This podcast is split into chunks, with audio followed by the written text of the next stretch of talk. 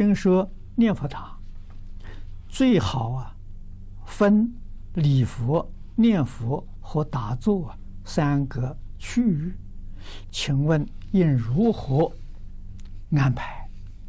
啊，佛七全日这个流程应如何安排？那么这些呢，都有念佛的仪规啊，对念佛仪规。看你佛堂大小，啊，共修的同修有多少人，啊，怎么个分配呀？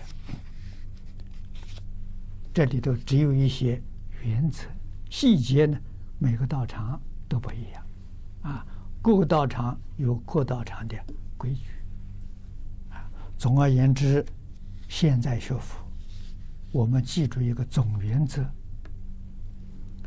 重实质。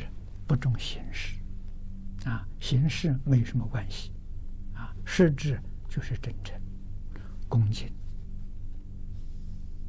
啊，印祖告诉我们：一分诚敬得一分利益，十分诚敬得十分利益，啊，所以真诚的恭敬非常重要，啊，念佛最忌讳的是。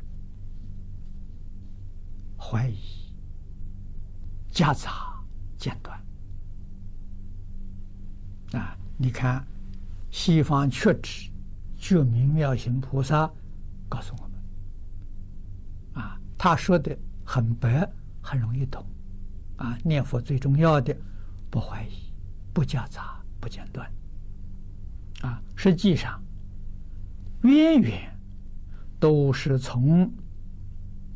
大势至菩萨圆通章里面所说的，啊，圆通章所讲的念佛方法是度摄六根，净念相继，啊，度摄六根就是放下万缘，啊，让心呢恢复到清净，啊，一心称念，那就是度摄六根。啊，净念相继。啊，什么叫净念呢？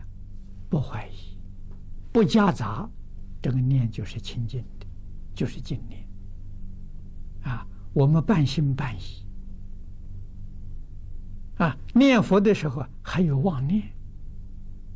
啊，所以念佛的时候，你如果在家里面的话，最好能把电话都拔掉。啊，把你门铃也关住。啊，不能够有闲杂的来打闲岔，啊，会把你的功夫啊破坏掉了，啊，你就不能得到净念，啊，所以净念的时候一定要懂得啊这这些措施。那么念佛堂里面呢，要有护法，啊，护法说，外面念佛堂外面周边人。要有人巡查，如果有人接近念佛堂，都要请他离开，不要干扰。啊，走路脚步要轻，说话了要小声，啊，不要干扰念佛堂的念佛。啊，所以外面要有人护持，啊，有人照顾，啊，这个道场才如法。这都可以提供啊，这个大家做参考。